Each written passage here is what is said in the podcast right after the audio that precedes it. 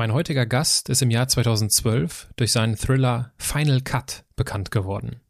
Heute ist Dr. Veit Etzold achtfacher Spiegel-Bestseller-Autor und die Layouts seiner Bücher machen schnell klar, wohin die Reise inhaltlich geht. Aus den Covern von Schmerzmacher, Todeswächter oder zum Beispiel dem Toten Zeichner trieft das Blut. Seine Thriller sind drastisch, düster und brutal, so dass ihm seine Stories schon den Spitznamen der deutsche Dan Brown eingebracht haben. Gleichzeitig bewegt sich Veit Etzold geschmeidig in einer Welt, in der es weniger brutal und erst recht nicht blutig zugeht. Als Unternehmensberater hilft er DAX-Konzernen, Banken, Strategieberatungen oder Startups dabei, ihre Unternehmens- oder Produktgeschichten spannend zu erzählen. Kein Wunder also, dass er als gefragter Keynote-Speaker regelmäßig über die Macht von guten Stories referiert. Diese Kombination aus brutalen Büchern und besonnener Beratung, die fand ich spannend und deswegen freue ich mich darauf, mit dir gemeinsam herauszufinden, welche Zutaten eine gute Story braucht, wie Veit schon in seiner Kindheit mit Gruselgeschichten in Berührung gekommen ist und was seine peinlichste Erfahrung als Speaker gewesen ist. Viel Spaß beim Zuhören. Menschen, die in keine Schublade passen. Geschichten voller biografischer Brüche Inspiration, um neue Wege zu gehen. Auch Models können Doktor sein. Erfolgsmuster von Andersmachern. Der Podcast mit Wirtschaftswissenschaftler, Model und Berater Dr. Aaron Brückner. Das waren vielleicht die Anfänge und dann habe ich auch gerne, ich habe früher viel auch gezeichnet, so Comics und dergleichen. Und dann ging das irgendwann in Schreiben auch über. Also ich habe von so vielen Leuten beim LKA Kripo-Rechtsmedizin von Fällen gehört, die deutlich krasser sind als alles, was ich geschrieben habe. Also schlimmer geht's in der Realität immer, leider. Das sind die Best Practices einer guten Story und gegen die wird aber in der Businesswelt permanent verstoßen. Und deswegen lassen sich gewisse Sachen nicht gut verkaufen, obwohl man es mit der richtigen Story machen könnte.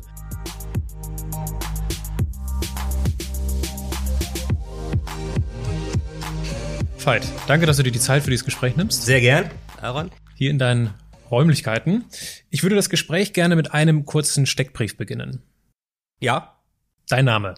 Äh, Veit Etzold. Eigentlich Veit Marius Etzold. Dein Alter? 45 Jahre.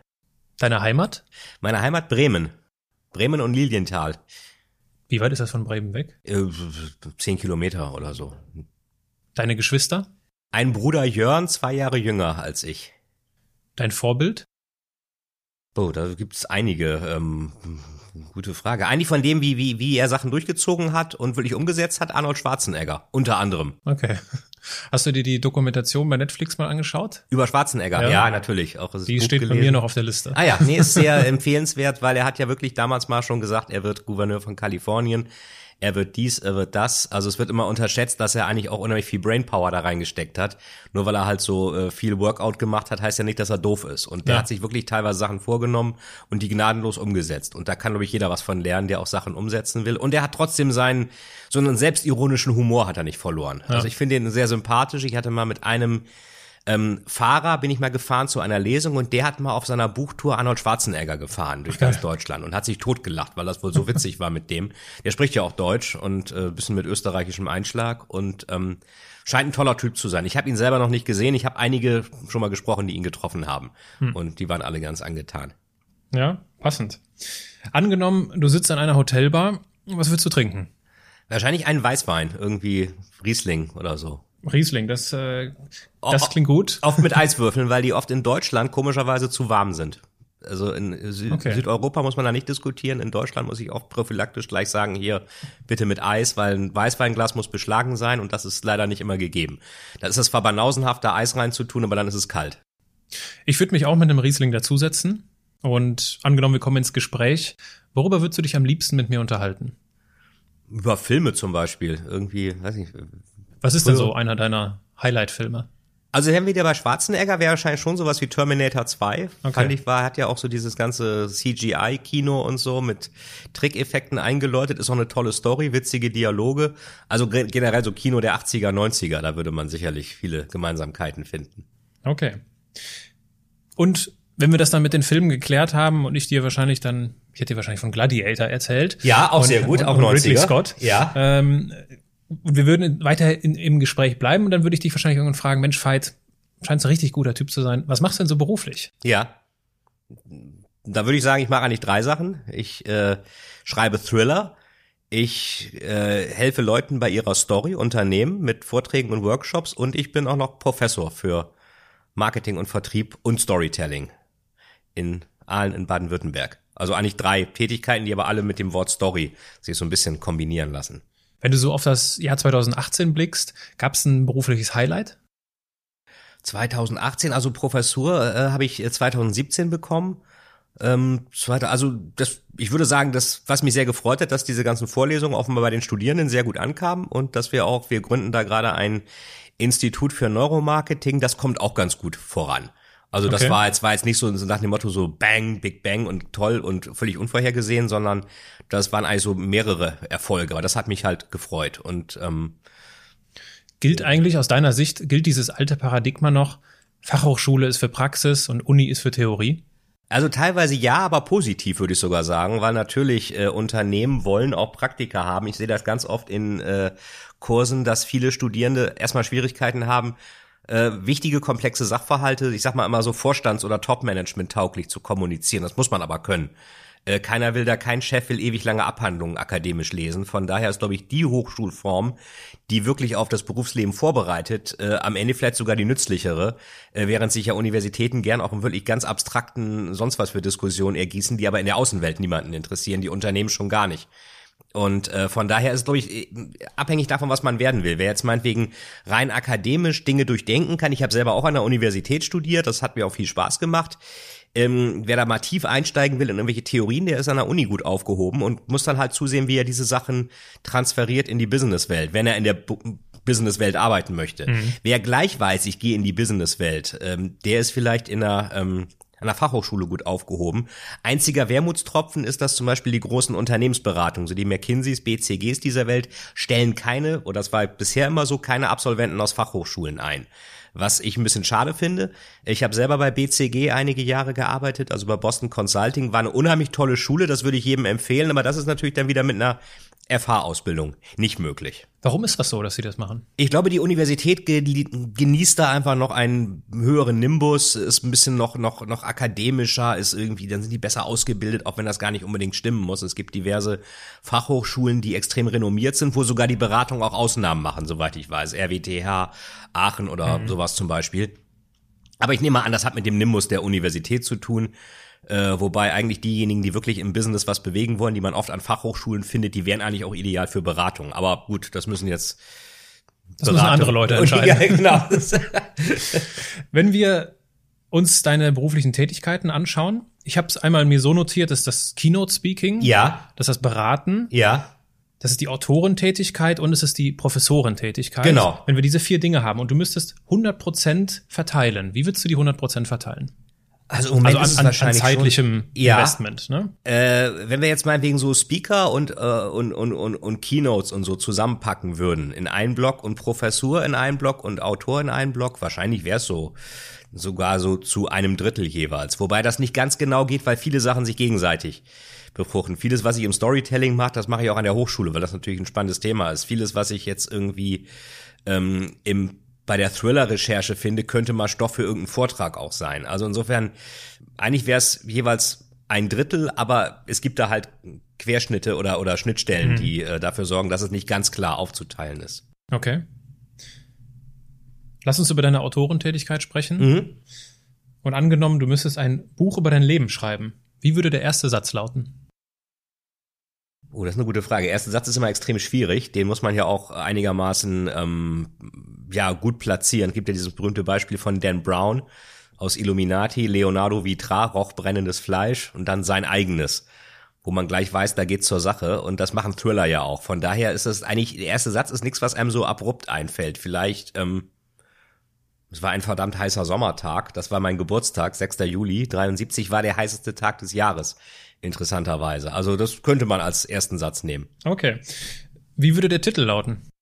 Ähm, auch wieder schwierig. Das ist auch wieder eine Sache, die man eigentlich erst an- ganz am Ende des Buches weiß, wie der Titel lautet. Äh, ähm, die Story des Lebens oder irgendwie sowas. Also es gibt ja von Keith Richards, der hat ja meine Biografie geschrieben und das hieß, ähm, ich glaube, die hieß erstmal äh, My Life und dann hat er praktisch bei der Verlagsbesprechung My durchgestrichen, also nur Live. Okay. Dass es dann so praktisch Leben einfach nur hieß. Oder wenn man es vom Sound her hört, eben auch live, also live gespielt, obwohl das anders geschrieben wird.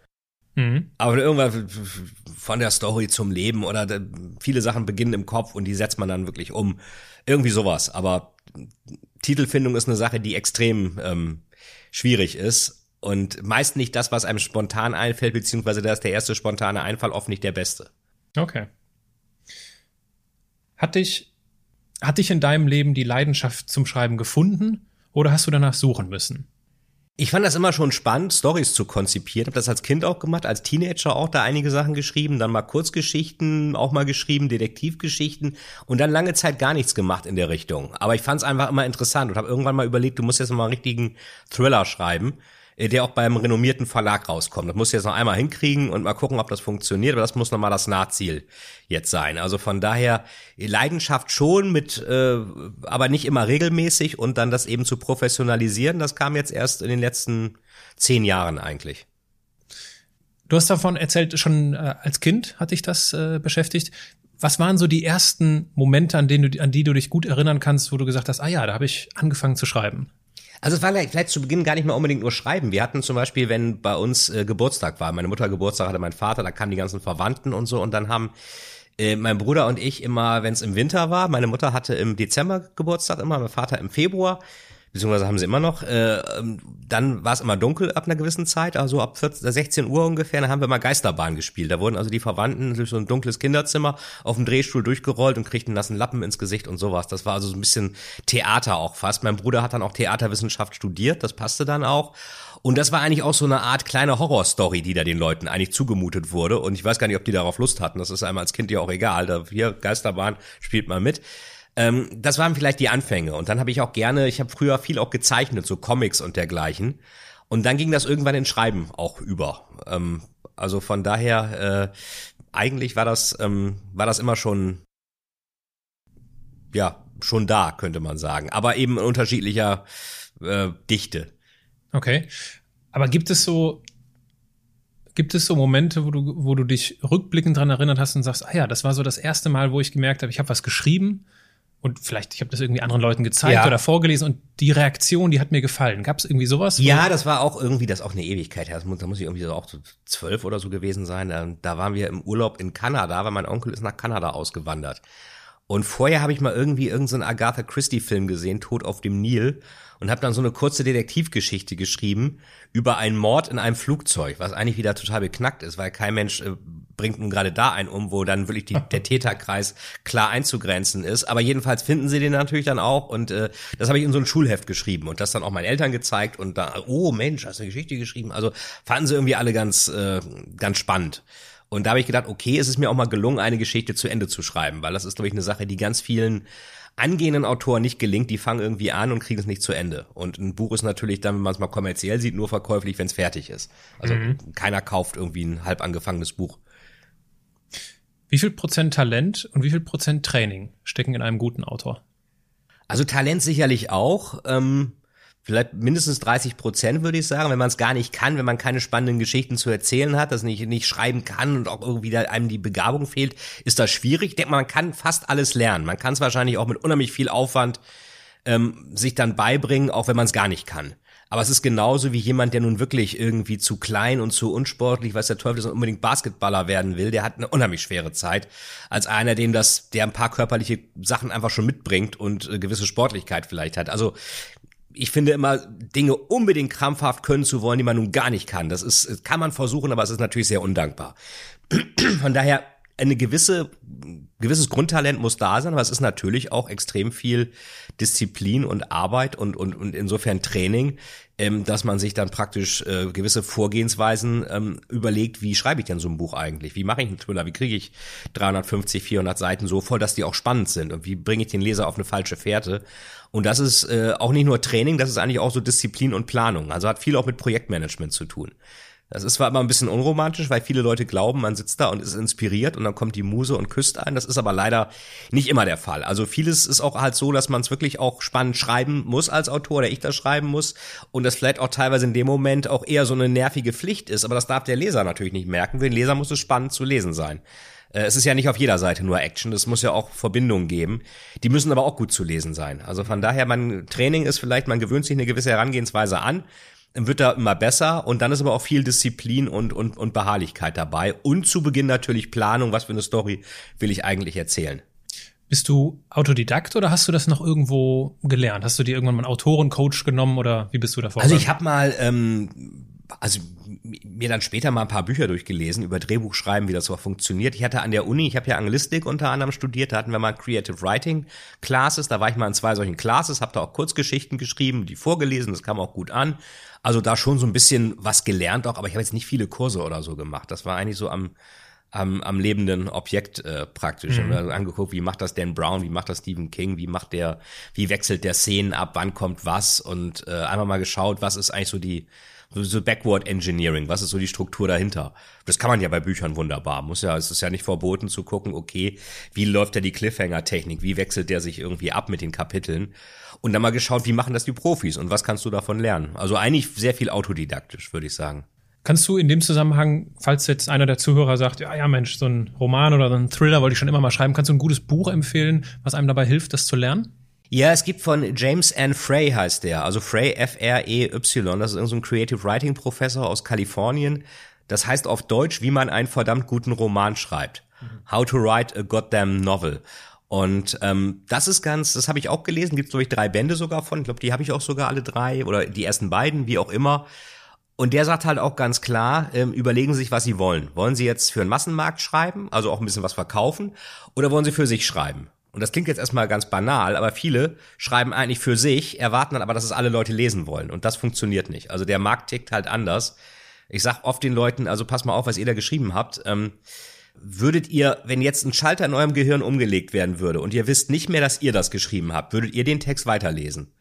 Und ich glaube, die meisten würden bei manchen Texten Nein sagen, weil sie halt nur so eine Art Selbstbewältigung sind und eben nicht am Leser orientiert sind, sondern am praktisch eigenen, so eine eigene Seelenreinigung. Das kann man auch als Thriller-Autor, kann man das auch machen. Man kann auch so, was so Katharsis genannt wird, natürlich auch äh, praktisch negative Gefühle in Kunst gießen und dann gefällt's den Leuten auch.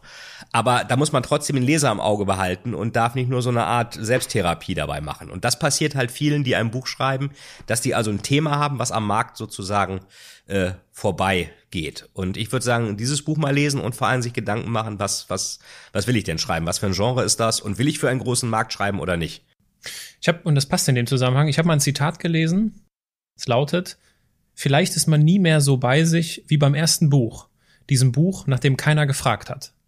Ja, äh, ja, das, das ist was dran. Mein erstes Buch äh, war ja, also erster Thriller war Final Cut, kommen wir nachher wahrscheinlich noch zu. Das allererste war das große Tier. Das ist bei Kiepenheuer und Witsch erschienen. Das war auch einigermaßen erfolgreich, aber ich habe mich halt gefreut, den ersten Buchdeal beim renommierten Verlag zu haben. So ein Verschwörungsthriller, ein bisschen wie Dan Brown, also ein bisschen Finanzkrise trifft Dan Brown. Wall Street trifft Da Vinci Code, hatten wir das damals gepitcht. Und das gefällt mir auch nach wie vor sehr gut. Ähm, mittlerweile sind die Rechte von dem Buch auch wieder bei mir. Das haben einige Fans dann auch nochmal gelesen gesagt, Mensch, toll, wieso ist das denn damals gar nicht so bekannt gewesen? Äh, und ja, da ist, glaube ich, einiges von mir äh, drin, würde ich mal mhm. denken. Also das war einfach so ein Ding, wo ich sagte, so, ein, so eine Story willst du mal schreiben.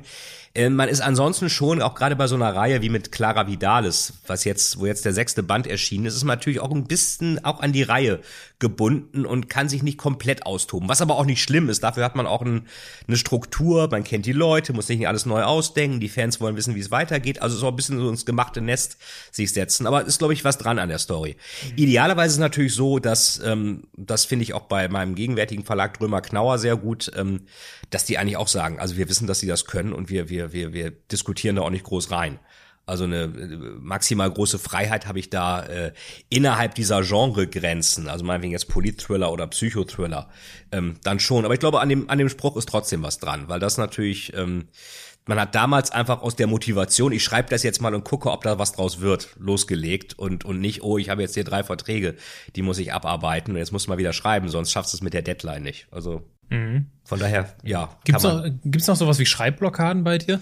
Ja, die gibt's eigentlich immer, äh, weil natürlich hat man manchmal keine Lust oder ich habe keine Lust, aber das ist einfach auf dir Disziplin. Das ist einfach äh, erstmal äh, ist interessant. Ich meine, die einzigen, die immer so Schreibblockaden zu irgendwas Tollem hochstilisieren, also eigentlich so eine Art Arbeitsverweigerung, sind Autoren.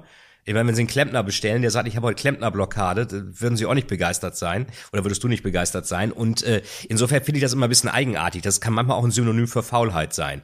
Ich glaube, dass auch wenn Leute, wenn man regelmäßig Sport macht, wenn man irgendwas sich angewöhnt, ähm, dann hat man vielleicht auch gerade im Moment, ersten Moment keine Lust, da irgendwie ins Gym zu gehen oder in der Kälte zu joggen, muss es aber trotzdem machen, beim Schreiben genauso, muss einfach äh, zusehen, dass man ein gewisses Pensum einfach schafft. Und da bin ich eigentlich auch bei Hemingway, der sagte, der erste Entwurf ist immer scheiße. Das ist aber auch völlig egal. Dann optimiert man das halt so lange, bis es gut ist. Aber wichtig ist, irgendwas äh, aufs Papier zu bringen und nicht ewig zu warten und zu sagen, heute habe ich Schreibhemmung und morgen und übermorgen. Und dann, wenn man sich daran erstmal gewöhnt, die zu haben, hat man sie nämlich immer. Genauso wie man sich daran gewöhnen kann, regelmäßig zu schreiben, kann man sich auch daran gewöhnen, regelmäßig nicht zu schreiben.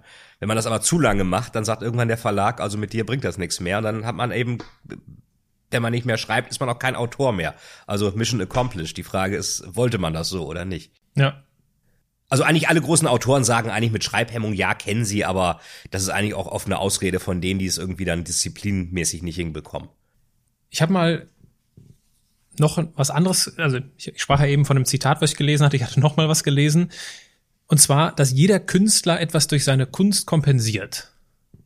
Ja. Das, äh, meinst du, dass das zutrifft in deinem Fall? Ja, das ist klar. Ich meine, gerade bei Thrillern ist es oft so, oder Psychothrillern, da will man natürlich eigentlich die Welt verbessern und die Welt wird nicht besser und man ist auch machtlos, weil man kann sie allein nicht verbessern, die Welt ist so böse und dann zeigt man sozusagen pädagogisch den anderen, wie böse die Welt ist, damit sie mithelfen, die besser zu machen.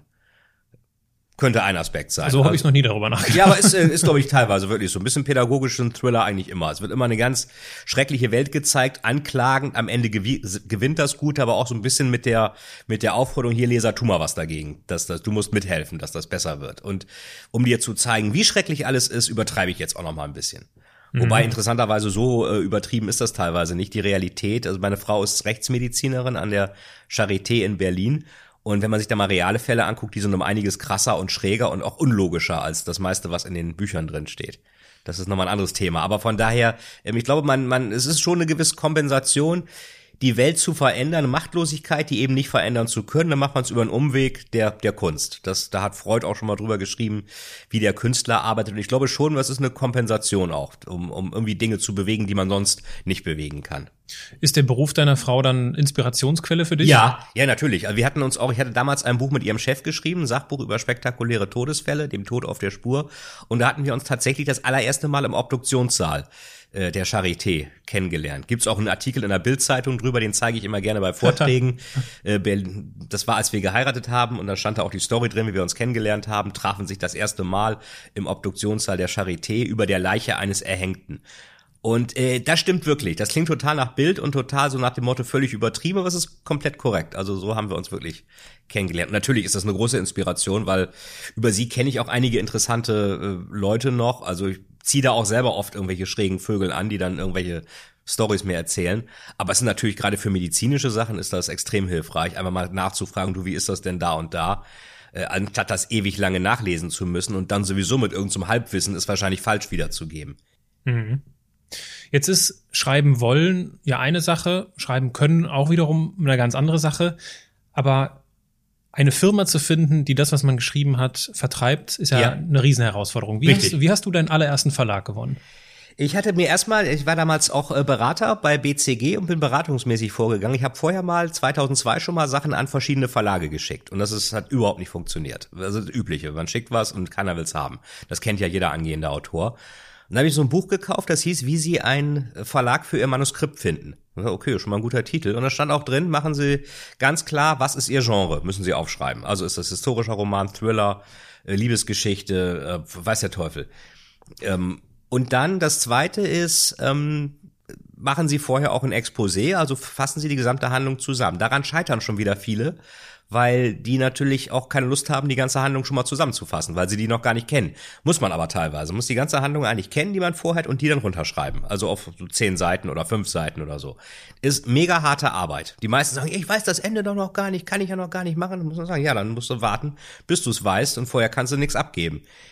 Und ähm, Das ist auch eine Sache. Und äh, dann wurde auch empfohlen, suchen Sie eine Literaturagentur. Machen Sie es nicht direkt über Verlage, sondern über eine Agentur, die das, die kriegen zwar eine Provision, wenn sie es dann verkaufen, aber sie haben einfach einen bessere, besseren Zugriff auf die Verlage.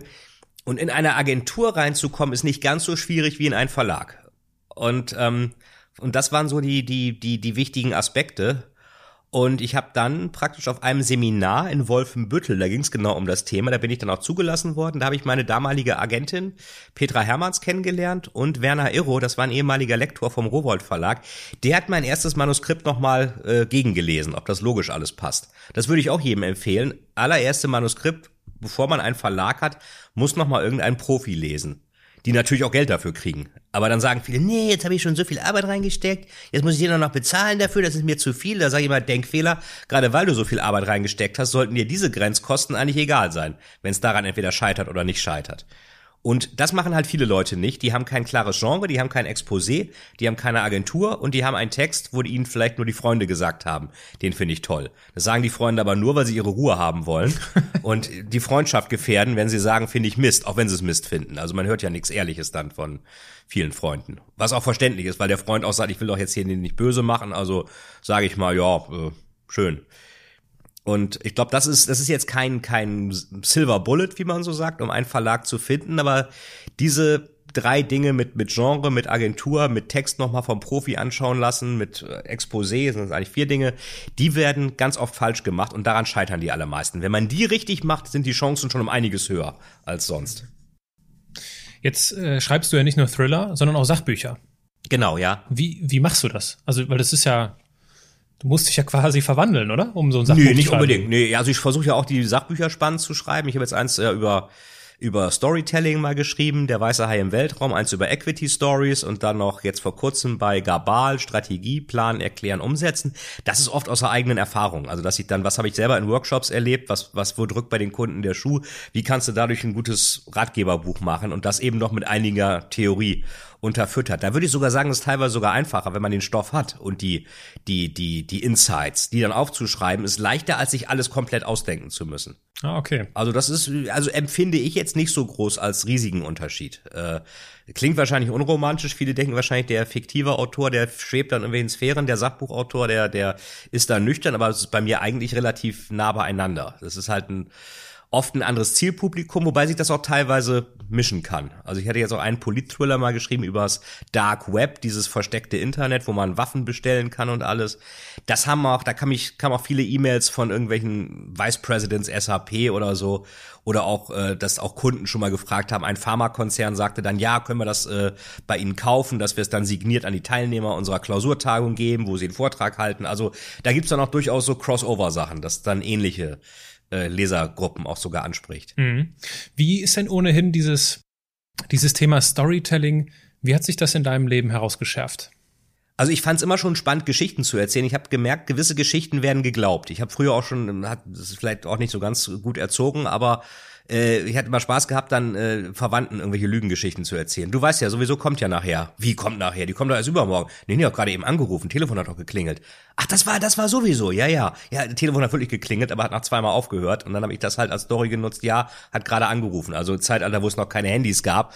Und da habe ich mal gemerkt, wenn du Stories auf eine gewisse Weise erzählst, glauben das die Leute. Und das war schon als Kind und dann vielleicht auch mit den Geisterbahnen und Schreiben und so, ging das dann weiter. Und dann habe ich halt viel, also nach dem Studium, also mich während des Studiums viel auch mit, mit, mit, ja, Anglistik und Medienwissenschaften mit, mit, mit, mit Codes und Sprache und wie funktioniert das beschäftigt, die ganze Theorie dahinter und Mythen und allem und dann nach dem Studium in vielen Bereichen gearbeitet, wo ähm, abstrakte Sachen verkauft werden. Also Banking habe ich gemacht, Versicherung bei der Allianz, Allianz Dresdner Bank. BCG, Unternehmensberatung, dann Executive Education, war ich Programmdirektor an der ESMT, dieser Business School in Berlin. Und das sind alles Sachen, die man sehr gut verkaufen kann für viel Geld, die aber erstmal völlig abstrakt sind. Da gibt's ja keinen Impulskauf. So, tschakka, heute hole ich mir mal ein Executive Education Programm. Macht ja keiner, so wie, wie, wie Gucci-Schuhe im Schaufenster. Ja. Und hab dann gesehen, dass oft aber diese wirklich hochmargigen Sachen unheimlich langweilig kommuniziert werden, so dass der Kunde gar nicht weiß, warum braucht er das denn. Und hab gleichzeitig überlegt, du müsstest eigentlich mal einen Thriller schreiben, hab dann geguckt, was macht gute Thriller aus, basierend auf dem, was ich früher im Studium schon gemacht habe und habe dann gesehen, okay, Das sind die Best Practices einer guten Story und gegen die wird aber in der Businesswelt permanent verstoßen und deswegen lassen sich gewisse Sachen nicht gut verkaufen, obwohl man es mit der richtigen Story machen könnte.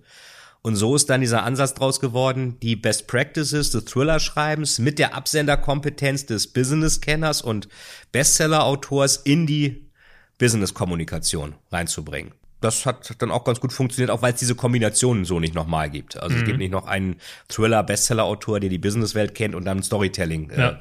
bringt. Und, und so kam das eigentlich. Eigentlich aus der Not heraus, dass ich gesehen habe, Mensch, das ist ja teilweise sowas von stinklangweilig. Kein Wunder, dass das keiner versteht. Das könnte man aber anders machen mit den und den äh, Erfolgsfaktoren.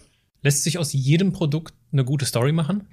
Ja, muss natürlich aufpassen, dass es nicht unethisch wird. Also sag mal, Storytelling ist kein Fairytelling. Es geht also nicht darum, irgendwie äh, schlechte Sachen irgendwie aufzuplustern, dass die gut werden. Die bleiben dann schlecht. Und das ist natürlich für den, der solche Tools nutzt, der hat natürlich auch die Verantwortung, dass die richtigen Produkte damit äh, platziert werden. Aber theoretisch kann man natürlich ein Produkt, wenn man es mit einer guten Story umreißt, um einiges attraktiver machen. Auch was hat das Produkt mit dem Verkäufer zu tun? Also wenn das Produkt abstrakt ist, ist der Verkäufer erstmal das Produkt. Was erzählt der also über sich für eine Story, die ihn wieder glaubhaft macht? Und ähm, insofern, ja, man kann es sicherlich um einiges greifbarer machen. Okay.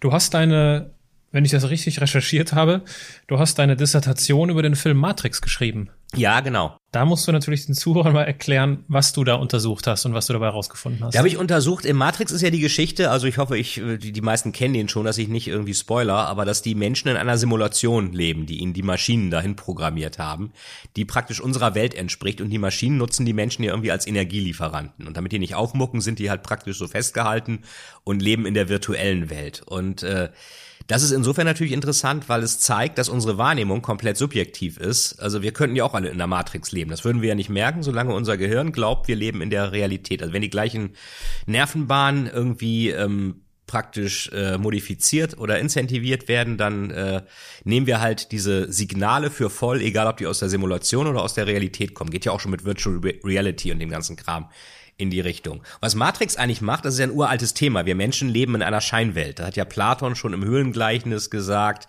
wir leben in einer Höhle und wir sehen nur die Schatten an der Wand. Und dann gab's äh, hier ja. ähm, Descartes, ich denke also bin ich, und Schopenhauer und Kant und geht dann weiter bis zum, wie man nennt, so neurobiologischen Konstruktivismus der Hirnforscher, die auch sagen, wir können nicht genau feststellen, äh, ob die Welt, wie wir sie sehen, wirklich die Welt ist oder ob wir nur eine subjektive Interpretation davon sehen. Und Matrix bringt dieses ziemlich alte akademische Thema in einen neuen Kontext mit virtueller Realität und holt deswegen auch die, die normalen Leute damit ab. Also macht es Massenmedien tauglich, mit einer coolen Ästhetik auch. Also eigentlich ist das eine, eine ganz spannende Marketingstrategie, was Matrix macht, etwas sehr Altes als etwas sehr Neues zu verkaufen. Was aber auch nur funktioniert, weil der Film halt toll gemacht ist, mit tollen Figuren, toller Kleidung, Musik und die Story auch super ist. Aber eigentlich ist es ein, ein Crashkurs in europäischer Geistesgeschichte und äh, praktisch ein toller Marketing-Gag, wie kann ich was ganz Altes neu verkaufen, wenn der Kontext stimmt. Und es zeigt halt auch, da sind wir wieder beim Storytelling, am Ende entscheidet der Empfänger der Botschaft, wie er die interpretiert und nicht der Sender. Das heißt, der Empfänger hat praktisch, äh, der, der kann subjektiv völlig frei entscheiden, wie er eine Botschaft interpretiert. Insofern hat natürlich der Sender der Botschaft nicht die große Ownership über die Story. Der, der muss die Story also so klar machen, dass möglichst wenig Interpretations äh, Bedarf da ist. Das ist also ähnlich wie bei den Menschen in der Matrix, wo es dann egal ist. Sind sie in der Matrix, in der Realität, keine Ahnung, sie merken den Unterschied nicht. Mhm. Jetzt kann ich mir vorstellen, dass sich der ein oder andere Zuhörer schon fragt, was sind denn jetzt die Best Practices einer Story? Es ist eigentlich auch relativ einfach. Storytelling ist ja nichts Neues. Das ist ja eigentlich ein uralter Trend, womit die Menschen sich schon ihr Überleben äh, praktisch erklärt haben in Stories, wie sie in einer feindlichen Welt überleben. Also ich habe eigentlich drei Grunddinge, die ich mir immer, äh, die ich den Leuten immer sage. Erstmal, ihr müsst die Story über euch selbst erzählen. Warum seid ihr äh, glaubwürdig als Absender von dem, was ihr immer ihr machen wollt? Ob ihr was verkaufen wollt, kommunizieren wollt, Change machen wollt, weiß der Teufel was. Äh, wie bin ich, warum bin ich da ein glaubwürdiger Absender für? Also welche, welche War Stories kann ich über mich selbst erzählen, die mich glaubwürdig machen, dass ich auch diese Herausforderung hinbekomme? Das zweite ist, wie kann ich das, was ich mache, so Elevator Pitch kurz und knapp zusammenfassen? Das wird auch oft nicht gemacht. Wenn ich das aber nicht mache, dann kommen andere und machen ihren eigenen Elevator Pitch, der oft negativ oder hämisch ist. Also gerade bei Transformationsprojekten in Unternehmen ist das häufig der Fall.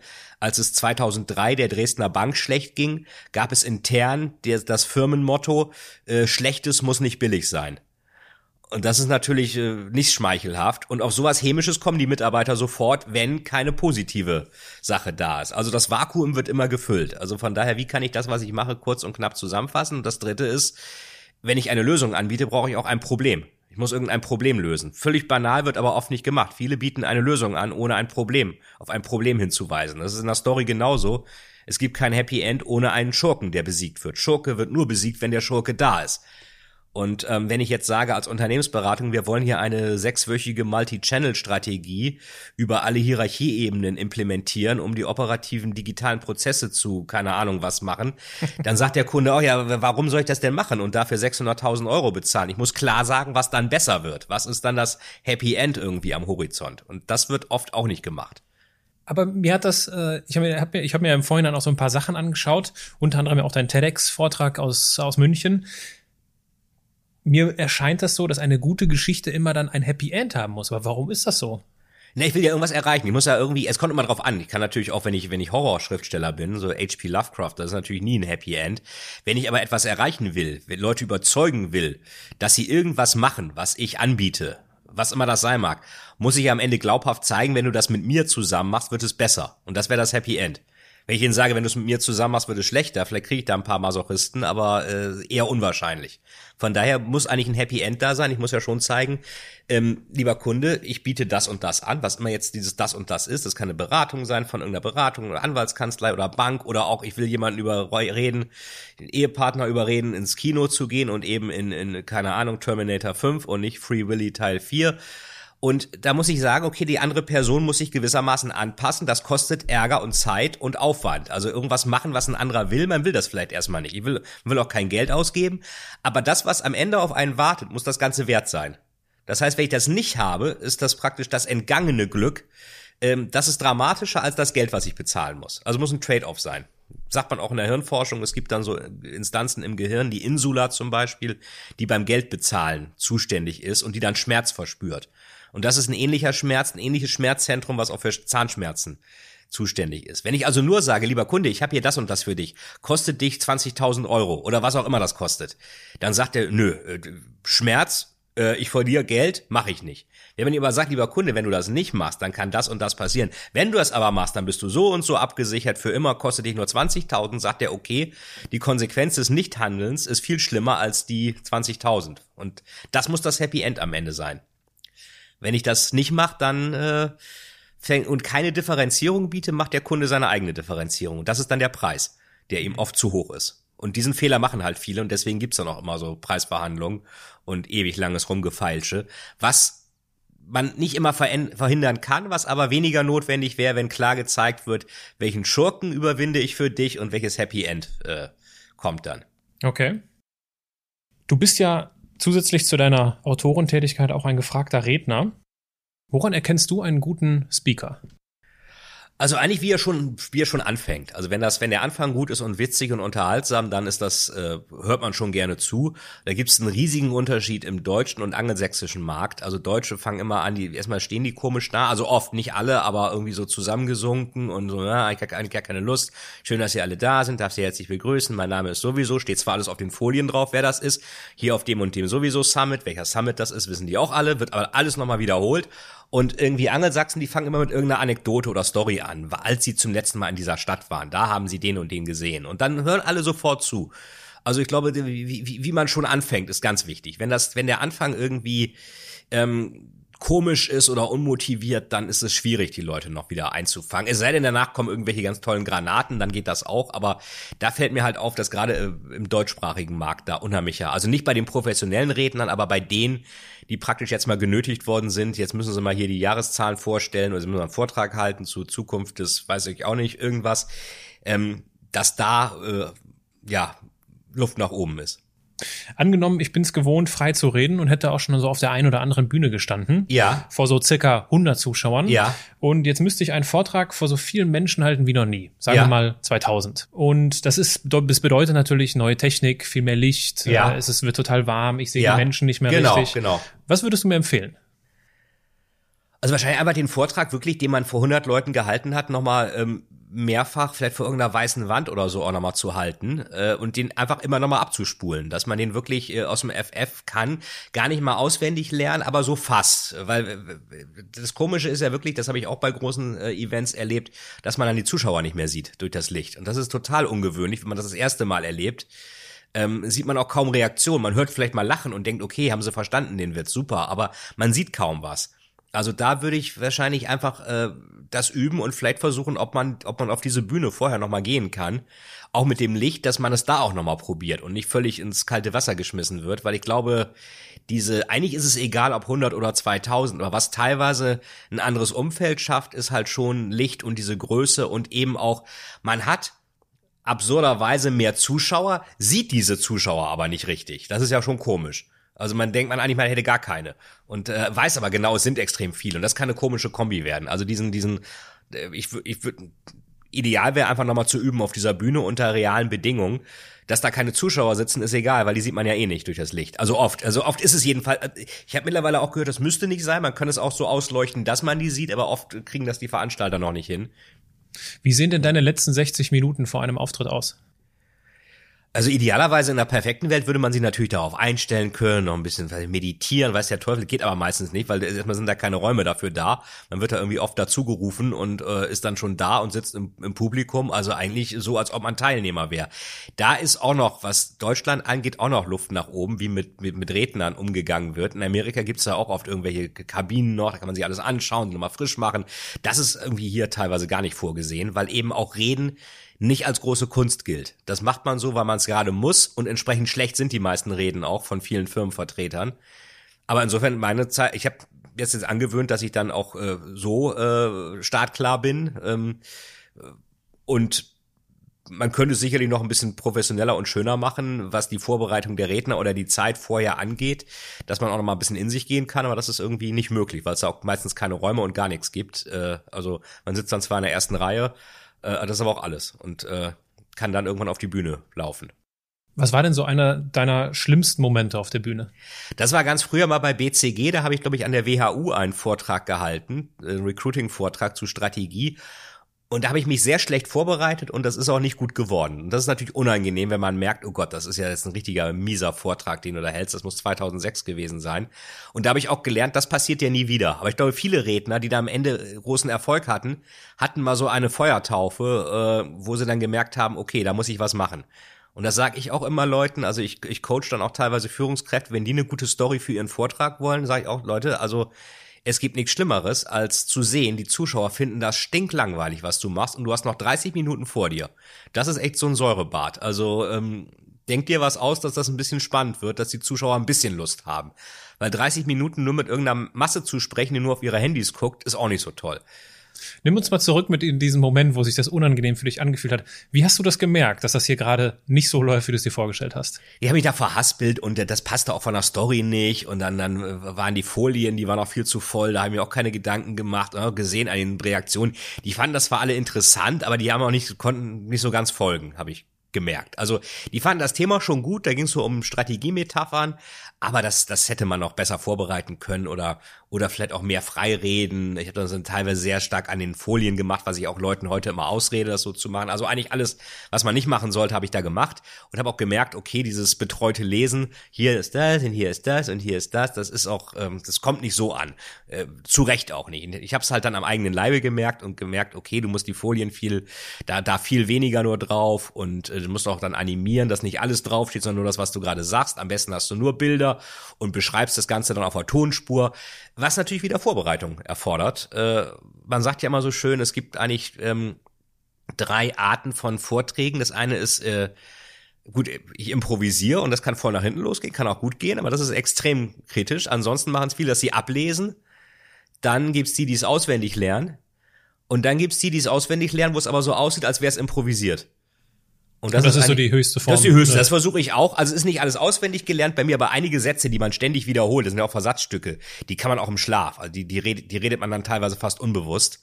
Ich würde schon jedem empfehlen, mal zu gucken, wenn er einen halbstündigen Vortrag halten will, dass er den auch mal eine halbe Stunde sich selbst erzählt mit den Folien und dann das auch äh, einfach einübt. Und dann sagt wieder, nee, da muss ich da jeden Tag, ja, sorry, das müssen Schauspieler auch, also willkommen im Club.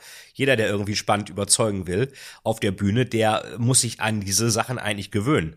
Und ich glaube, an, in, im richtig professionellen Keynote-Speaker-Markt ist die Konkurrenz nicht.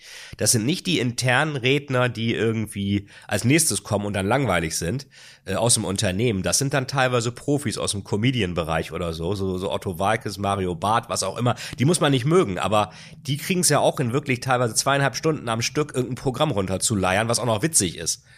Und die haben vielleicht irgendwo Teleprompter oder so, aber trotz allem ist das eine Riesenleistung. Und äh, ohne Folien auch ganz oft, ohne Slides. Und das muss der Benchmark sein, wenn man spannende Reden halten will, wo Unternehmen einen auch wirklich einladen und sagen, wir brauchen den, der bringt uns weiter mit seinen Insights, aber das ist auch unterhaltsam. Beides eben. Und mhm. unterhaltsam, finde ich, muss es als Externer sein. Wenn das nur langweilig ist und nur faktenschwanger, das will auch keiner. Also die, die Leute wollen auch was zu lachen haben. Und da sind wir wieder bei den, bei den Komödianten, von denen man da einiges lernen kann. Was ist denn ein besonders bewegender Moment auf der Bühne gewesen?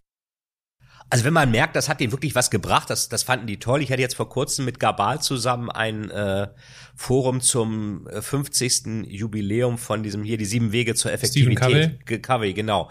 Das war hier in Berlin in dem ja. Axika und das kam, hat, hatte ich den Opening Keynote, war ein super Publikum, fanden die auch toll und das war, Vortrag kam sehr gut an, Applaus am Ende äh, hat man auch gemerkt, das war jetzt überdurchschnittlich. Manchmal ist ja auch so Höflichkeit, aber so, ja, hat er gut gemacht, ja, aber da war, hat man schon gemerkt, die fanden es wirklich toll. Aber der ganze Tag war super. Auch was danach kam, die Redner waren alle super. Dann war der Bruder von dem Corvey da mit seiner Frau, die haben noch einen Workshop gemacht. Am Ende war Michael Trautmann, der hatte dann über New Work gesprochen, auch super Abbinder. Ähm, dazwischen noch Leute aus der aus der Corvey Leadership Group, die dann ähm, äh, auch äh, tolle Sachen gemacht haben. Das war ein rundum gelungenes Event. Also da passte halt alles. Und oft hat man es halt so, auch wenn der eigene Vortrag vielleicht gut ist, da kommt irgendwie von Firmenseite Intro-Vortrag, der ist langweilig, dann kommt noch einer, der ist langweilig, dann kommt Mittagspause, nach der Mittagspause ist der Externe dran, so wie ich zum Beispiel. Das kommt dann einigermaßen gut an, dann kommen noch drei weitere, die sind auch langweilig. Und dann denkt man ja, hm, okay, also wenn sie jetzt äh, bei aller Bescheidenheit keinen externen genommen hätten, das kann ja auch ein anderer Redner sein, muss ja nicht ich sein, dann wäre es wahrscheinlich eine durchgängig langweilige Veranstaltung. Und dieses Event, das war halt sowas schon was Magisches, das war toll, weil da alles zusammenpasste. Und das hat man in der Tat selten, dass alles toll ist. Es gibt immer so ein paar Highlights, auch wenn man im Zuschauerraum sitzt als Zuschauer und sagt, der war gut und der oder die, aber dass alles passt, das ist ganz selten. Und das war da halt der Fall. Gibt es einen Redner, zu dem du aufschaust? Ja, ich finde nach wie vor den äh, den Hermann Scherer interessant, aber gar nicht mal nur wegen seinem, ich hatte auch die ersten Positionierungsworkshops mit ihm zusammen. Ähm, und er hatte mich eigentlich auch auf den Weg gebracht, hier, äh, Speaker ist eigentlich besser als Trainer. Das schreibt er auch in seinem Buch, Der Weg zum Top-Speaker, was ich jedem empfehlen kann, der in die Richtung was machen will. Ich finde ihn als Redner auch sehr unterhaltsam, macht er ganz toll. Er macht das, glaube ich, auch so, dass er viel einfach sich äh, ja auswendig lernt und das sieht dann spontan aus. Das kann man aber auch so machen. Das mache ich auch viel. Das mache ich nicht nur so, aber ich glaube, er macht das auch. Viele sagen, das ist eigentlich nicht in Ordnung, man müsste das mehr verteilen oder so, aber das ist wieder eine Glaubensfrage. Was ich bei ihm interessant finde, ist, wie, wie er sich neu erfindet, auch mit seiner Scherer Academy und dergleichen, dass er also praktisch da richtig neue Geschäftsfelder immer neu aufzieht und eben nicht bei einer Sache nur bleibt. Ähm, das finde ich interessant. Das ist etwas, was ich sicherlich noch lernen kann. Mhm. Stichwort lernen. Lass uns ein wenig zurückgehen in der Zeit. Ähm, du hast Anglistik studiert, hast du gesagt. Warum?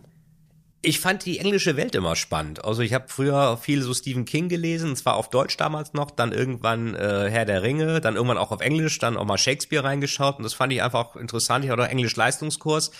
Ich war 91 das erste Mal in London, fand das auch total spannend. Also irgendwie fand ich die angelsächsische Welt, auch Amerika und so immer interessant. Es war so Anglistik, aber auch ein bisschen Amerikanistik dann drin. Habe auch ein Jahr in London dann studiert, dann beruflich oft in den USA gewesen, aber auch in England. Also das das fand ich einfach interessant und die Heimat des Thrillers ist ja auch die USA und England. Also es kommt ja einiges Spannende. Heavy Metal wurde in England erfunden. Ich habe früher auch so viel so Fantasy-Spiele gespielt. Äh, kommen auch alle, die ersten kommen auch aus USA und England oder diese Tabletop-Spiele mit Figuren. Also vieles, was ich spannend fand, kam immer aus England oder USA. Vieles aber auch eben aus England, also was ja eigentlich eine recht kleine Insel ist, die aber sehr produktiv war bei vielen Dingen. First Mover war, die ich dann auch wieder spannend fand. Und so kam das zustande. Und wie sah deine erste berufliche Entscheidung nach dem Studium aus? Ich hatte erst ein Praktikum gemacht bei, bei BCG das war auch extrem spannend, habe dann aber gedacht, ich möchte, da ich jetzt nicht BWLer war, noch mal ein anderes Unternehmen, mal ein großes Unternehmen kennenlernen, bin dann bei der Dresdner Bank gelandet. Das war insofern hochspannend, weil die gerade in einem sehr unbequemen Transformationsprozess waren. Die sind ja von der Allianz übernommen worden. Äh, und da hat man halt mal gesehen, was passiert, wenn so eine Integration da an vollem Schwung ist und wenn gewisse Sachen vielleicht nicht so laufen, wie sie geplant waren. Äh, da kam ja auch dann dieser Spruch, Schlechtes muss nicht billig sein, wo eben auch man gesehen hat, Mitarbeitermotivation war nicht so toll.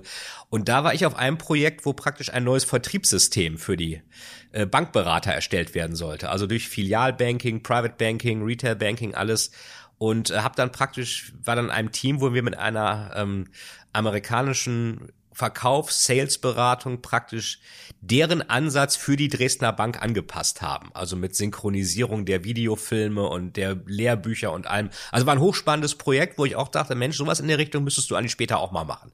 Leuten irgendwie zeigen, wie sie ihre Produkte besser vermarkten. Das war vielleicht auch mal so eine Inspiration.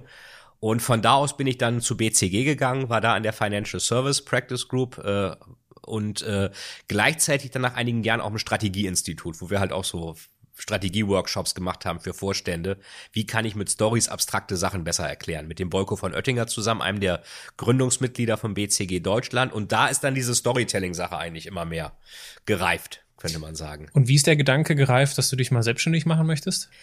Das hatte ich dann schon, ähm, nach BCG hatte ich noch ein MBA gemacht, hatte in einigen Startups zu tun gehabt. Äh, einige, einige liefen auch ganz gut, einige nicht so, hat man ja öfter so die Erfahrung und habe dann aber gedacht, okay, jetzt hast du eigentlich keine Lust, nochmal wieder irgendwie angestellt zu sein. Ähm, ich war dann zwischenzeitlich noch zwei Jahre Programmdirektor an der ESMT, äh, was mir auch gut gefallen hat, aber dann kam halt Final Cut als erster Thriller, der sehr erfolgreich war. Da habe ich gedacht, okay, jetzt kannst du auch ernst machen, jetzt machst du, jetzt machst du dich äh, komplett selbstständig und äh, machst halt so Storytelling und, und, und Thriller schreiben. Aber richtig mit dem Selbstständigsein angefangen habe ich eigentlich schon 2010, also nach, äh, nach BCG dann. Okay.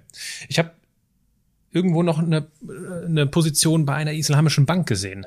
Richtig, das war mal ein Start-up von uns. Wir hatten ah, mal ein Islamic Banking Start-up gemacht und wir hatten auch, ich hatte dann äh, auch 2010 freiberuflich auch bei bei Booz Company gearbeitet, wo wir auch islamische Banken beraten haben, also im Mittleren Osten, aber auch in London zum Beispiel.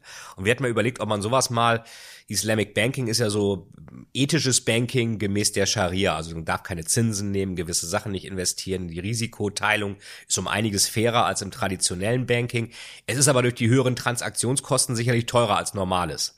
Und da jetzt die muslimische Bevölkerung in Deutschland eher weniger Geld als die deutsche hat, ist das natürlich ein Case, der schwierig ist. Also komplizierteres, teureres Banking für die, die weniger Geld haben.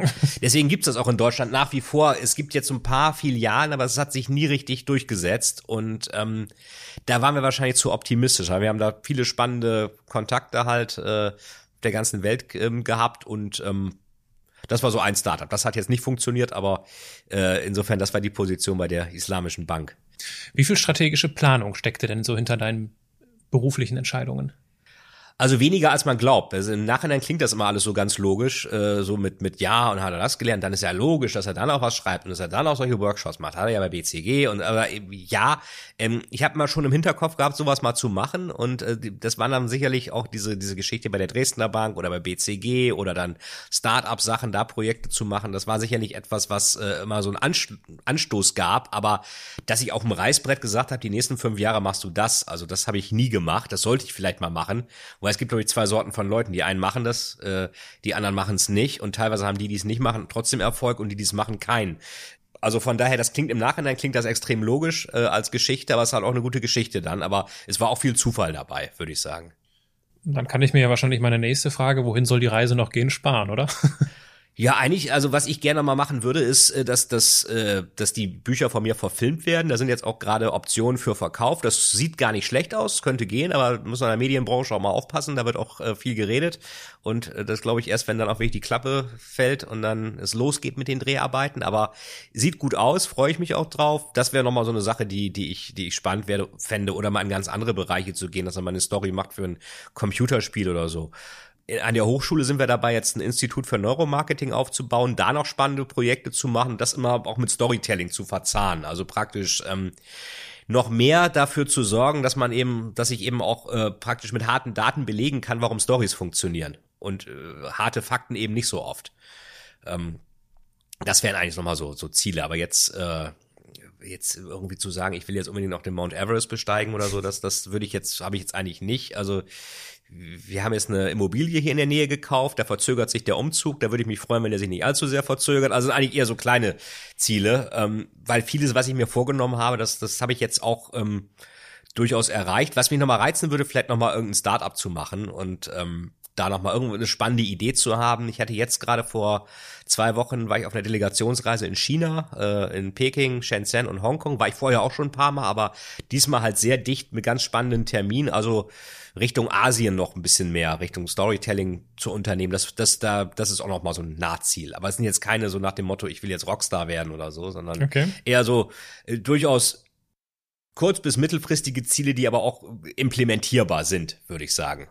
Man sieht ja häufig, wenn man so einen Kinofilm fertig gesehen hat, so im Absp Abspann, äh, Story based on the novel by. Ja, genau. Äh, wie lukrativ ist das denn für den Autor dann? Das kommt drauf an. Also was, was das ist, wenn das ein Kinofilm ist, der durch alle Verwertungsstufen dann geht, dann kann das sehr lukrativ sein. Also das ist dann durchaus, äh, das kann ein attraktiver sechsstelliger Betrag sein. Aber auch erst, wenn es dann verfilmt wird. Wenn es eine Option nur ist, das ist bei mir jetzt so gewesen, also dass man irgendwie eine Option dann verkauft, das ist auch okay, aber es ist nichts, wo man jetzt äh, reich von wird. Aber eine vernünftige Verfilmung oder auch wenn Netflix irgendwas kauft oder Amazon oder so, ich meine, muss ja nur anschauen, was äh, äh, der Kevin Spacey, der hat, glaube ich, irgendwie 15 Millionen pro Folge gekriegt. Äh, und die Drehbuchschreiber kriegen auch nicht, also die kriegen ein bisschen weniger, aber in USA ist halt Drehbuchschreiben, auch für diese Blockbuster-Sachen, ist es eine hohe Kunst, die auch hoch angesehen ist. Während in Deutschland die Drehbuchschreiber eher so störend sind, da sind dann irgendwie die, die Sender wichtig oder die Schauspieler oder, oder, oder wer auch immer. Jedenfalls, das kann extrem lukrativ sein, wenn man die richtigen äh, Kanäle dann erwischt. Mhm. Ist aber auch eher so ein Schieß, ja, Schießen im Dunkeln oder im Nebel, also so viel Glück dabei, da an solche Sachen ranzukommen. Aber wenn man da die richtigen erwischt, kann das eine tolle Geschichte sein. Gerade mit Amazon Prime, Netflix, die also wirklich da in dem Bereich wachsen wollen. Ähm, okay. Ja. Bei Amazon werden ja eine Menge deiner Bücher verkauft. Ja. Du hast äh, acht Spiegel-Bestseller geschrieben. Ja. Wie ist das denn für dich als Bestseller-Autor, wenn du bei anderen Leuten siehst, dass sie sich als Bestseller-Autoren bezeichnen, obwohl sie es nicht sind? Ja, äh, das ist halt, äh, ich glaube, viele, die dann einmal in irgendeiner Liste waren, die bezeichnen sich so, das dürfen sie eigentlich auch. Also wenn jemand noch nie in irgendeiner Bestsellerliste war oder wenn einer signifikant unter einer gewissen Zahl äh, verkauft hat, dann ähm, Bestseller geht ja meist schon bei 40.000 sogar los, aber selbst das zu erreichen ist gar nicht so einfach. Die meisten Bücher verkaufen sich deutlich weniger als 5.000 Mal. Ja, da muss man einfach sagen, okay, sollen sie schreiben, man kann die ja nicht verklagen, aber es ist natürlich schon, ich kenne auch Kollegen, die, die ihre Bücher anpreisen, die es noch gar nicht gibt äh, sowieso arbeitet gerade an den und den Büchern. Äh, und dann stehen seit Jahren die gleichen Bücher auf der Webseite. Das sehe ich auch sehr häufig. Und das finde ich dann so, dann soll man entweder einen Ghostwriter engagieren, das Ding mal fertig machen oder aufhören, von irgendwelchen Projekten zu erzählen und den, den Leuten Sand in die Augen zu streuen. Aber das ist am Ende, also stört mich das auch nicht. Nur ähm, wenn wirklich mal einer das nachprüft, also bei den Büchern steht immer drauf, Spiegel Bestseller-Autor, Spiegel Bestseller, was auch immer, kann man bei Buchreport überall nachlesen. Also wer das machen will, kann das bei mir gerne prüfen. Dann sieht man, okay, das stimmt alles. Und die, die jetzt meinen, sie sind Bestseller-Autoren, ohne es zu sein, ja, dann, dann, dann sollen sie schreiben. Aber ich glaube, das ist halt, äh, lernt man ja auch als Speaker, in einigen Kursen also eigentlich alles aufzuplustern. Wenn Sie mal in Singapur Urlaub gemacht haben, mit einem Local gesprochen haben, schreiben Sie rein, Beratungsprojekt in Singapur. Sowas. Das wird ja auch oft äh, Leuten empfohlen, was ich ethisch ein bisschen komisch finde, aber Ja, ich finde, das ist ein großer Schwachsinn. Ist es auch, natürlich. Äh, aber ist es nicht nachprüfbar? Viele machen das so, setzen sich auch Unternehmenslogos auf die Webseite, für die sie nie gearbeitet haben, aber das ist halt, ähm, ja, ich glaube, man sieht aber sehr schnell, wenn dann wirklich mal ein Kunde anruft und fragt, wie machen Sie das denn, dann sieht man sehr schnell, dass das eigentlich nur oft leere Floskeln sind und da wenig Gehaltvolles kommt. Also ich glaube, äh, das hält eigentlich keiner ewig lange durch, den Leuten nur Sand in die Augen zu streuen. Was viele machen, ist natürlich, dass sie dann Leute beraten, die sowas auch machen wollen. Also viele, die, es fällt mir auf als neuer Trend, die beraten keine Unternehmen, die beraten Leute, die auch Speaker werden wollen. Und das natürlich, wenn da jemand irgendwie aus dem Job kommt, keine Ahnung, vom Speaker-Business hat, dem kann man natürlich viel mehr das Blaue vom Himmel erzählen als irgendein gestandenen Vertriebsleiter bei Siemens oder Deutschen Bank oder sonst wo. Ich glaube, das ist, aber auch das wird vielleicht nicht ewig halten. Andererseits, wenn alle glücklich damit sind, der eine ist glücklich, das zu machen, der andere ist glücklich, dafür Geld zu bezahlen, ja, dann ist es freies Land. Also ist nicht mein Geschäft. Ich mache ausschließlich für äh, interessante Individuen, aber ganz besonders auch für große Unternehmen oder Mittelständler sowas und eben nicht für, ich mache auch keine Autorenworkshops, ich mache keine, keine Positionierungssachen für Redner oder so, weil das einfach nur mit Frust verbunden ist. Da sind die Erwartungen immer weit auseinander, was die Leute denken, was sie danach könnten und was sie eigentlich mitbringen sollten auch dafür. Und das ist eine Riesendiskrepanz. Also von daher, wir, wir kommen uns da nicht in die Quere äh, mit denen, die da irgendwie sonst was versprechen und von daher wünsche ich allen viel Glück. Ich möchte die Gelegenheit nutzen, dass ich gerade mit einem achtfachen Spiegel-Bestseller-Autor spreche. Und es ist jetzt ja unbestritten, was du an Autorentalent besitzt. Du hast es mehrfach unter Beweis gestellt. Und gerade deswegen interessiert es mich, wie du mit negativen Amazon-Rezensionen ja. umgehst. Ich habe dir eine mitgebracht. Ja. Und ich würde sie dir vorlesen. Ja, gerne. Und äh, kennen sie vielleicht sogar schon, aber ja. Wir schauen mal. Es ist eine Rezension zu Final Cut. Ja. Zu deinem ersten, ersten großen, großen Erfolg. Ja. Genau. Und die Rezension lautet, der Ansatz der Geschichte ist gut, die Umsetzung sehr mangelhaft, Logiklücken ohne Ende. Die Figuren bleiben blass und erhalten keine menschliche Tiefe, sodass die Geschichte an der Oberfläche dahin plätschert, ohne irgendeinen Wert zu entwickeln. Leider sind die Beschreibungen der Gewalt so übertrieben, dass es schon lächerlich ist. Macht der Autor weiter so, wird er bestimmt keine feste Größe in der deutschen Thriller-Szene. Was macht das mit dir? Also kann ich jetzt im Nachhinein natürlich nur sagen, also offenbar stimmt das ja nicht, weil feste Größe geworden bin ich jetzt und das Final Cut hat sich fast eine Viertelmillion mal verkauft. Das ist schon eine Hausnummer und viele haben halt auch gesagt, sie, also sagen, sie schätzen eigentlich auch diese, diese, die, auch diese Drastik, dass es auch ziemlich brutal und fies und, und, und einfach übel ist, wie man das von amerikanischen Thrillern kennt. Das war auch unsere Intention, also eine wirklich harte Reihe zu machen, die in Deutschland spielt, die aber ähnlich hart ist wie die richtig harten amerikanischen Serien, so Cody McFadden, Chris Carter und so weiter. Und das gab es damals auch noch nicht. Ähm, aber man muss das vollkommen akzeptieren. Ich meine, das, das ist ja eine subjektive Entscheidung. Wenn er sagt, ihm sind ihr oder ihm sind die Figuren zu blass, ja, das ist vielleicht auch so in seiner eigenen subjektiven Entscheidung. Vielleicht sind sie auch objektiv zu blass, kann ja auch sein. Weiß ich als betriebsblinder Autor ja auch nicht. Nur wenn ganz viele sagen, sie finden das toll und kaufen das eine Viertelmillion Mal, würde ich mal sagen, okay, der Erfolg gibt eigentlich dann eher der Behauptung recht. So ganz schlecht kann es nicht sein. Aber ich finde das vollkommen in Ordnung, wenn Leute ähm, das so schreiben. Mich wundert es teilweise, wenn sie dann irgendwie so ein Buch auch wie Schmerzmacher jetzt, wo ja diese, diese Nägel drauf sind mit Blut, ähm, das kaufen und dann ganz erschüttert sind, dass da ja brutale Szenen drin sind. Also dann darf ich so, das sieht man ja am Cover schon, wenn da das Blut rauskommt, äh, dass das eher nicht für Zartbeseitete ist. Wobei interessanterweise lesen sowas fast nur Frauen. 70 bis 80 Prozent von diesen richtig brutalen Sachen sind Frauen, die sonst niemandem was zu Leide tun würden und sich deutlich besser verhalten im Leben als die meisten Männer. Also das finde ich finde ich vollkommen fair, muss man mit leben. Das sind oft teilweise auch von irgendwelchen anderen. Es gibt auch so eine richtige ähm, äh, Amazon Troll Mafia höre ich immer, die auch wirklich bei Büchern von Autoren, die sie irgendwie schlecht machen wollen, was schreiben oder irgendwelche Self Publisher, die keinen Erfolg haben. Das gibt's auch alles. Also das äh, da weiß man auch nie, wo die Sachen herkommen. Mhm. Also was mich einfach nur wirklich ärgert ist, wenn gesagt wird, äh, das ist ja völlig übertrieben, so eine übertriebene Darstellung, das gibt's doch gar nicht unlogisch, wo lebt der denn? Und da muss ich sagen, also ich habe von so vielen Leuten beim LKA Kripo, Rechtsmedizin von Fällen gehört, die deutlich krasser sind als alles, was ich geschrieben habe. Also schlimmer geht's in der Realität immer, leider. Also das ist eigentlich noch äh, relativ reduziert und auch logisch gemacht, weil eine Geschichte logisch sein muss. Äh, sagt ja Mark Twain so schön, der Unterschied zwischen Fiktion und Realität ist, dass Fiktion Sinn ergeben muss. Also, wenn mir da einer unterstellt, das wäre irreal, das ärgert mich, weil es einfach nicht stimmt. Die Realität ist noch viel schlimmer. Ansonsten ist das einfach ähm, muss man das sportlich nehmen. Hast du das immer sportlich nehmen können? Weil ich meine, jetzt, jetzt sprichst du natürlich aus einer ja. anderen Position, als du angefangen hast und vielleicht so den ersten Roman veröffentlicht hast, ist das ja natürlich noch kein Argument, ne? Zu sagen, genau. weil du warst ja. du noch kein Bestseller-Autor. Ja. Hat dich das da anders tangiert oder hast du das auch schon sportlich gesehen? Also Final Cut ist ja sehr erfolgreich gestartet. Äh, und da gab's auch, das ist immer, ich glaube, die Bücher sind immer interessant, die wirklich so, so, so eine, so eine, wie so eine, so eine, so konkav oder konvex, wie nennt man das? Also oben ganz viele gute, unten ganz viele schlechte, in der Mitte kaum was. Die polarisieren. Das ist ja auch oft, dass Fans dann die Bücher deswegen kaufen, weil sie polarisieren. Bei Totenzeichner, das, da gab's auch einige richtig üble Verrisse, sowas Absurdes und brutal und pervers. Hat er noch alle Tassen im Schrank. Und die haben dann wirklich, viele haben gesagt, ich habe mir das Buch hauptsächlich wegen der schlechten Kritiken gekauft. also das muss ich ja mal lesen, was daran so schlimm ist. Boah, da ist ja eine Mutprobe. Also auch kann man sagen, kann man den Fans auch wieder fast oder den den den Verrissleuten sind ja keine Fans dann sagen, Mensch, super, habt ihr toll gemacht, äh, danke für den Verriss. Das gibt's auch bei Cody McFadden gab's das auch.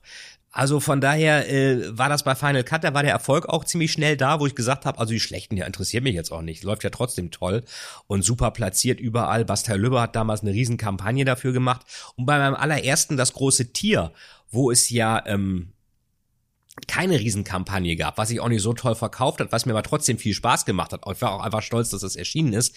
Da waren die ersten Kritiken sehr gut, also auch bei Vorablesen und so. Wenn das jetzt alles Verrisse gewesen wären, hätte ich wahrscheinlich auch, da, da wäre ich nicht glücklich gewesen. Aber da waren die ersten wirklich toll, die ersten Wochen, und dann kamen so ein paar negative. Aber insgesamt waren das sehr gute Kritiken weil es Mensch, Dan Brown mal mit einem Thema, das in Deutschland spielt oder so. Das fanden sie alle irgendwie, die haben sich so an Dan Brown erinnert, als ob jetzt gerade neuer Dan Brown erschienen wäre, aber vom anderen Autoren. Das ist natürlich eine erstrebenswerte äh, ist Assoziation. Toll. Also von daher kann ich da auch echt aus so einer gewissen, ja, äh, komfortablen Situation sagen, ja, nee, äh, äh, macht nichts mit mir, aber wenn es jetzt beim allerersten nur negativ gewesen wäre, wäre ich wahrscheinlich schon nicht glücklich gewesen. Und jetzt mittlerweile ist alles, es gibt immer gute und schlechte, also auch bei allen anderen Kollegen, ob das jetzt äh, Arno Strobel, Sebastian Fitzek, Michael Zockers und Konsorten, die kriegen alle ihr Fett weg und das äh, darf man eigentlich sich nicht zu Herzen nehmen, weil dann lieber äh, äh, gucken, also wenn ein paar Sachen sich ständig wiederholen, so nach dem Motto, hier, da waren zu viele Sprünge, das war unlogisch, soll man schon mal gucken, okay, ist da was dran? Prüfe ich das jetzt nochmal? Also nicht über alles hinweggehen. Aber wenn das irgendwie so, ja, die Figuren sind blass und die und die, ich meine, das ist auch nicht Thomas Mann äh, wo eine Figur drei Seiten lang beschrieben wird. Das ist halt ein Thriller, das ist für den Massenmarkt, da sind Figuren dann durchaus oberflächlicher als bei Martin Walser vielleicht. Das ist aber die Frage, was für ein Genre will ich lesen. Kommen wir zum Abschluss des Gespräches und zu unseren zwei Rubriken. Das ist zunächst einmal die Rubrik der Halbsätze. Ich fange einen Satz an, du beendest ihn. Ja. Und du kannst, es ist dir überlassen, ob du kurz oder lang antwortest. Ja, okay. Ganz in meinem Element bin ich, wenn ich mit netten Leuten bei Essen und guten Getränken zusammensitze und wir über interessante Sachen reden oder auch einfach nur blöde Witze machen. Anders machen heißt für mich? Es etwas vor allen Dingen auch ähm, interessanter und besser zu machen als die, sagen wir mal, langweilige Masse und dann trotzdem Erfolg damit zu haben. Wenn ich mehr Zeit hätte, dann? Würde ich wahrscheinlich mehr reisen, mehr lesen und auch mehr Zeit mit meiner Frau verbringen. Dankbar bin ich besonders für dafür, dass äh, mir das meiste, was ich mir vorgenommen habe, gelungen ist und natürlich für Gesundheit, weil wenn die nicht da ist, dann bringt das ganze andere eigentlich auch nichts. Die letzte Rubrik sind die Assoziationen. Ja. Jetzt wird's noch kürzer. Ah ja. Ich werfe dir einfach einen Begriff zu. Ja, und dann mache ich was? Und dann kannst du kurz oder lang antworten. Ach so, okay, ja. Okay. Was, was dir spontan ja. einfällt. Märchen. Sicherlich sehr wichtig für jeden, der wissen will, wie Stories funktionieren und wie auch äh, Stories im Sentiment des des Volkes, der Bevölkerung funktionieren, weil die ja eigentlich ein Seismograph sind für gewisse Dinge, die in den Menschen vorgehen. Vertrauen. Ganz wichtig, äh, Vertrauen, sagt man, kommt wie ein äh, wie eine Schnecke und galoppiert davon wie ein Pferd. Also Leute, die ihre Versprechen nicht einhalten, da habe ich immer wenig Verständnis für, weil ich auch immer versuche, das zu machen. Wenn mir das nicht gelingt, dann versuche ich immer vorher zu warnen, dass es mir nicht gelingt. Aber einfach ein Versprechen zu brechen ohne Warnung ist ein ganz großer Vertrauensverlust und das ist wirklich schwer wiederherzustellen. Lieblingsbuch? Entweder Der Herr der Ringe oder Shining von Stephen King oder einige Bücher von H.P. Lovecraft, Horrorautor. Äh, es gibt aber mehrere. Ich habe kein, kein klassisch, klassisches Lieblingsbuch, aber richtig angefixt war ich mit, äh, mit Herr der Ringe damals als Teenager. Inspiration. Leute wie äh, hatten wir vorhin schon, die Dinge durchziehen, Arnold Schwarzenegger zum Beispiel oder Tolkien als Autor oder Stephen King als Autor oder auch ähm, tolle Filme, sowas wie Heat von Michael Mann mit Al Pacino, Robert De Niro, also die gewisse Stimmung und wiederbringen, wo man auch äh, sich eigentlich immer gerne daran erinnert, das habe ich zum ersten Mal gesehen, da war es so, beim zweiten Mal kauft man es, äh, sieht man es dann und dann ist man in einer anderen Situation, also die einen durchs Leben eigentlich begleiten, die so gut sind, dass man sie oft sehen kann oder lesen kann. Veit, in diesem Podcast geht es um die Erfolgsmuster von Andersmachern. Gibt es etwas, was du unseren Zuhörern abschließend noch mit auf den Weg geben möchtest? Ja, also wer etwas anders machen möchte, sollte auch gucken, ob er es dann vielleicht auch besser macht als andere und anschauen, macht er wirklich etwas anders oder macht er nur das, was alle schon machen und ist dadurch anders? Also das ist, das ist dann eigentlich kein Anderssein. Und ganz wichtig ist, wenn ich ein Ziel habe, um etwas anders zu machen, muss ich auch zusehen, dass ich mit Disziplin verfolge. Das Beste ist eben, sie nicht zu sagen, ich mache jetzt äh, heute alles anders, sondern ich mache jeden Tag ein bisschen was anders. Und dann kleine Ziele zu setzen, genau wie mit dem Joggen. Ich gehe drei Minuten joggen, fünf Minuten, zehn Minuten, 20 Minuten, 40 Minuten und nicht gleich, ich gehe zwei Stunden joggen. Also eigentlich ist der die kleinen Schritte führen eigentlich am ehesten zum Ziel, egal was genau man anders machen will. Ein schönes Schlusswort. Ich danke dir vielmals für deine Zeit und diese Einblicke in deine bunte Biografie. Sehr gerne, Aaron. Vielen Dank. Hat dir diese Folge gefallen? Dann teile sie doch mit den Menschen, die etwas von Veit Etzolds Lebensgeschichte lernen können. Wenn du die Qualität und die Gäste meines Podcasts gut findest, freue ich mich über eine positive Bewertung bei iTunes. Damit hilfst du mir, anders machen, normal zu machen. Und wenn du in Zukunft keinen Andersmacher verpassen möchtest, abonniere den Podcast. Folge mir auf Instagram oder adde mich auf LinkedIn. Bis nächsten Sonntag, dein Aaron.